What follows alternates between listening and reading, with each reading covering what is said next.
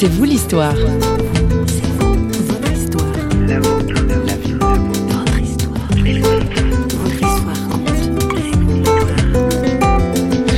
L'épanouissement, la joie intérieure, l'harmonie, le bonheur. euh, il y avait quelque chose d'un peu évident que ça ne pouvait pas être uniquement euh, sur cette terre peut-être, et uniquement dans tous les cas dans la- dans, euh, la- l'abondance de biens matériels. Donc il y avait certainement d'autres choses à explorer. Changer la société semblait une affaire vraiment bien difficile et qui, surtout qu'on percevait, je percevais que changer la société, c'était premièrement se changer soi-même. Et ça, c'est une autre paire de Changer manches. l'homme, Changer l'homme. le cœur de l'homme. C'est une autre paire de manches. On se la joue Peace and Love aujourd'hui dans C'est vous l'histoire. Bonjour. Olivier de Scorbiac est agriculteur dans le sud-ouest de la France. Dans sa famille, il était le petit dernier. Des frères et sœurs plus âgés avaient réussi. Timide, il préférait les animaux aux gens, les rêves à la réalité. Olivier de Scorbiac délaisse alors ses attaches familiales bourgeoises et s'engage dans le mouvement hippie. Il croit aux idéaux de mai 68. Si aujourd'hui notre invité est à l'âge d'une retraite active, il raconte ses années hippie, ses années de quête de soi et sa rencontre décisive avec celui qui le révélera à lui-même. Il est interrogé par notre journaliste François Sergi. Olivier de Scorbiac, bonjour. Bonjour. Nous sommes chez vous, sur vos terres? C'est ça. Du Ancestral, sud-ouest. peut-on dire, une terre du sud-ouest, oui. De Scorbiac, vous êtes d'une famille euh, noble, mais vous vous aimez pas trop finalement qu'on Oui, c'est-à-dire que c'est une réalité euh, qu'on accepte, bien sûr, et c'est aussi stupide de la renier que d'en tirer une quelconque gloire. Donc voilà, c'est une réalité. On est d'une vieille famille dont le nom perdure sur la région depuis cinq siècles. Vous avez écrit vos, vos souvenirs. Hein Alors, on y apprend que vous étiez le petit dernier d'une famille euh, nombreuse, Mhm. avec un décalage euh, dans l'âge d'ailleurs. euh, C'est ça, oui, j'étais le hein. dernier. J'étais le dernier, et ma sœur la plus jeune avait 5 ans de plus que moi, et mon frère aîné avait 13 ans de plus que moi. Enfin, ah, 13 ans de plus que moi, puisque tous les deux sont encore de ce monde. Timide, qui préférait les animaux aux gens, les rêves à la réalité, Un peu. Oui. et Beaucoup même. un père euh, qui ne parlait pas beaucoup. Oui, dans tous les cas, qui était dans un autre euh, monde. Tous ces enfants aînés étaient casés, si on peut dire, avaient réussi d'ailleurs, plus ou moins, dans leur vie et dans leurs euh, études. Et moi, j'arrivais le dernier et j'avais l'impression que tout était joué, que les dés avaient déjà été jetés, qu'il y avait finalement euh, un, très grand enjeu. Et donc, euh, j'avais pas beaucoup de motivation pour euh, mener le combat de la vie.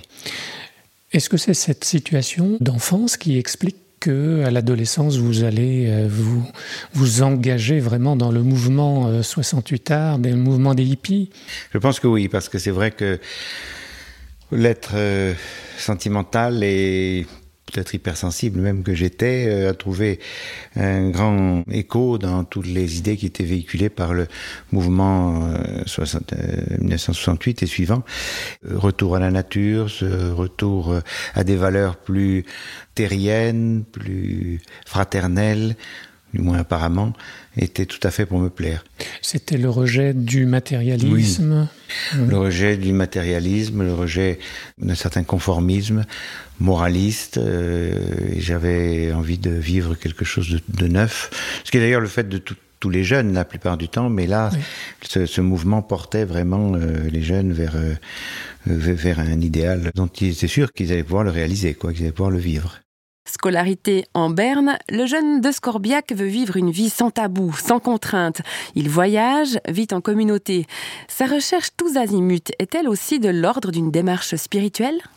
Oui, oui. C'est-à-dire que trouver l'épanouissement, la joie intérieure, l'harmonie, le bonheur, euh, il y avait quelque chose d'un peu évident que ça ne pouvait pas être uniquement euh, sur cette terre peut-être, et uniquement dans tous les cas dans la- dans euh, la- l'abondance de biens matériels. Donc euh, il y avait certainement d'autres choses à explorer. Alors ça donnait quoi cette vie, euh, puisque vous avez vécu une vie communautaire, en communauté aussi?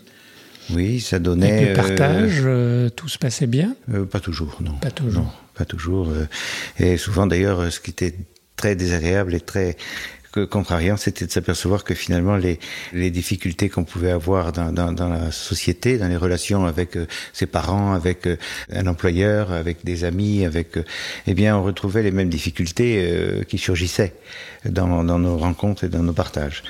Donc, déception Déception. déception et désillusion parce que finalement, changer la société semblait une affaire euh, vraiment bien difficile et qui, surtout qu'on percevait, je percevais que changer la société, c'était premièrement se changer soi-même. Et ça, c'est une autre paire de changer manches. Changer l'homme. Changer l'homme. Le cœur de l'homme.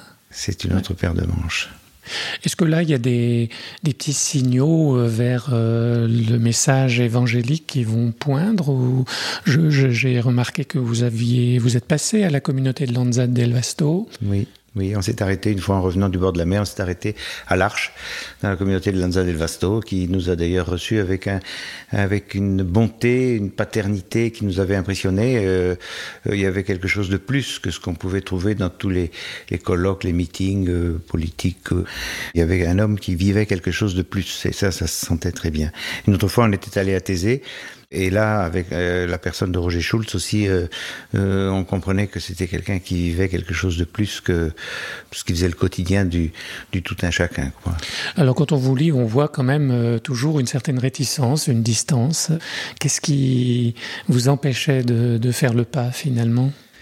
Deux choses. Peut-être il y avait l'image de la tradition, de l'Église, de tout ce qui nous avait été enseigné quand on était petit, et on disait non, surtout pas ça.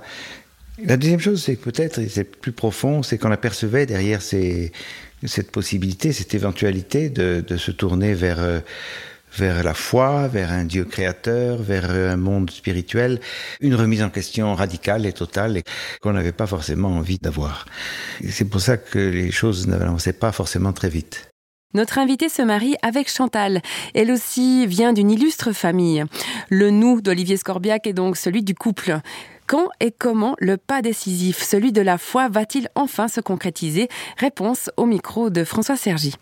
Le pas décisif se fait quand on a rencontré euh, un couple de pasteurs euh, qui étaient euh, affectés dans la région de Montauban, qui étaient en plus de ça, qui étaient charismatiques. C'est-à-dire qu'ils avaient fait une expérience de conversion, tout protestants qu'ils étaient. Ils avaient vraiment rencontré quelqu'un qui, dans leur vie, avait vraiment changé en profondeur. Et ça se voyait ça se sentait. Et donc, euh, on était attirés vers eux, évidemment, parce qu'ils avaient quelque chose qu'on n'avait pas. Et donc, ils nous ont emmenés euh, dans un lieu qui rassemblait beaucoup de chrétiens à l'époque, euh, à Gagnères, dans le Gard, qui vivaient en bonne intelligence et qui avaient tous fait cette même expérience de rencontre avec Dieu, finalement, en la personne de Jésus-Christ. Et alors, sur le coup, évidemment, quand on est arrivé dans cette ambiance un peu excité ou exalté, mm. et puis un peu boy scout, avec des gens qui chantaient partout. On se disait qu'est-ce qu'on fait ici, qu'est-ce que je fais ici? Et puis euh, dès la première réunion, on a vraiment vu que ces personnes vivaient quelque chose de fort dans leur partage dans leurs prières, dans leurs chants, dans la communion qu'ils unissaient, et puis dans toutes les prédications qui étaient apportées, dans le message qui a été apporté ce soir-là. On a vraiment été fortement touchés. Et du coup, on n'a plus voulu partir. On avait prévu de partir le lendemain matin. Et on est resté toute la session qui a duré à peu près une semaine. C'était à Pâques 1975.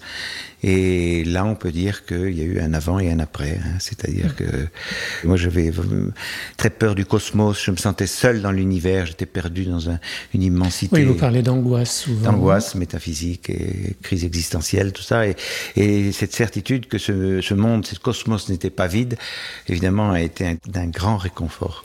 Mais paradoxalement, plus on côtoie les autres, plus on se sent calviniste. Calviniste. Calviniste, oui. C'est-à-dire Calviniste, c'est-à-dire qu'on on a vraiment une interprétation protestante des Écritures. Et quand j'ai lu l'institution de la religion chrétienne, plusieurs années après, bien des années après, tout s'imposait comme une évidence. Donc euh, c'est vrai qu'on se considère, je me considère comme calviniste, mais en même temps très ouvert aux autres, respectant les autres dans ce qu'ils sont, dans ce qu'ils croient que je n'ai pas, et qui est complémentaire. Le paradoxe, c'est ça, c'est que plus on est ouvert aux autres, plus on connaît sa maison. Peut-être plus on connaît sa maison et on est bien dans sa maison, plus on est ouvert aux autres aussi. Mais on ne peut pas faire l'économie de, de, connaître sa maison et de s'y ancrer pour aller efficacement vers les autres, me semble-t-il. Je me souviens, on avait des projets pour la terre, pour les hommes comme la nature. Faire tomber les barrières, les murs, les vieux parapets d'Arthur fallait voir, imagine notre espoir.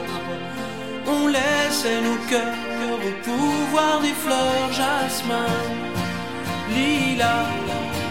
C'était nos divisions, nos soldats pour changer tout ça, changer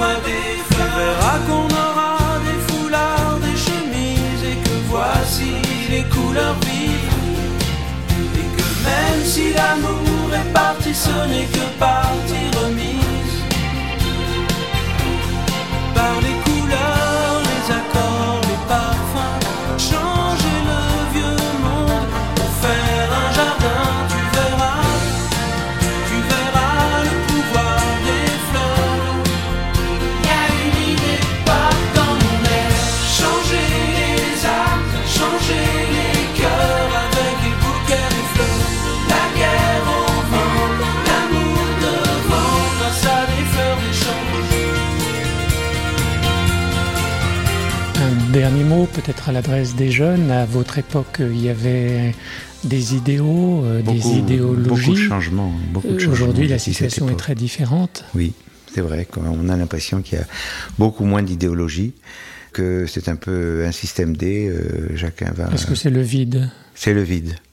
C'est le vide. J'aime bien dire que, pour aller très vite, euh, depuis la Révolution, on a vécu euh, un temps d'espérance qui ensuite est tombé au moment de, la Révolution industrielle. Et puis alors, un homme est arrivé, Karl Marx, le Capital. Alors on a cru que c'était la libération, c'était la grande période des idéologies. Et puis évidemment, on a vu ce qui s'est passé avec le communisme. Et puis le- les nationalismes ont surgi au milieu du XXe siècle et c'était encore un grand espoir. On va faire une race supérieure. Et puis aujourd'hui, il y a eu 68. On va vivre fraternellement, sans argent, sans domination. Bon, là encore, ça a été un échec et j'ai l'impression qu'aujourd'hui, le monde est prêt à recevoir l'évangile parce qu'il n'y a vraiment plus grand chose d'autre. Et l'évangile, c'est quoi en un mot? Et l'évangile, c'est aimez-vous les uns les autres. C'est le premier commandement de Jésus-Christ. C'est ce que vous vouliez faire quand vous étiez les autres. hippie. Et oui, Mm. c'est ce qu'on voulait faire et puis euh, on découvre qu'il y a une impossibilité quelque Et alors, part. comment c'est possible? Et alors c'est possible quand on est abandonné en Jésus qu'on reconnaît qu'on est incapable de donner, d'aimer les autres. Et que s'en remettant à lui, on s'aperçoit qu'on a une transformation intérieure qui fait qu'on peut euh, découvrir des capacités qu'on ne pensait pas pouvoir euh, avoir. Olivier de Scorbiac, merci beaucoup pour votre euh, témoignage, pour votre partage. Votre Merci. petit livre de souvenirs n'est pas édité. Non, Il n'y a pas de projet Euh, d'écriture. Peut-être aussi parce que j'ai écrit un livre ces derniers temps, puisque je suis agriculteur. J'ai observé pendant des euh, années tout ce qui était écrit dans la nature et qui pouvait nous servir d'enseignement. J'ai voulu le consigner dans un livre que j'ai écrit et qui va paraître, j'espère, bientôt, qui s'appellera La page suivante. Et donc, peut-être en suivant, j'éditerai aussi euh, ce recueil de souvenirs que vous avez lu. Alors on vous suivra en tapant votre nom sur Internet. Merci. Et merci beaucoup à vous. On termine ce C'est vous l'histoire avec cette phrase de notre invité Le monde est prêt à recevoir l'évangile. Quelle bonne nouvelle Dieu s'est donné en Jésus-Christ et il s'est approché de nous. Le changement, c'est maintenant. Vous êtes prêts? Si vous ne l'êtes pas encore ou que vous souhaitez en discuter, écoutez donc d'autres émissions sur parole.fm ou sur les réseaux sociaux où nous sommes présents. On se retrouve tout bientôt pour un prochain C'est vous l'histoire. D'ici là, portez-vous bien. Bye bye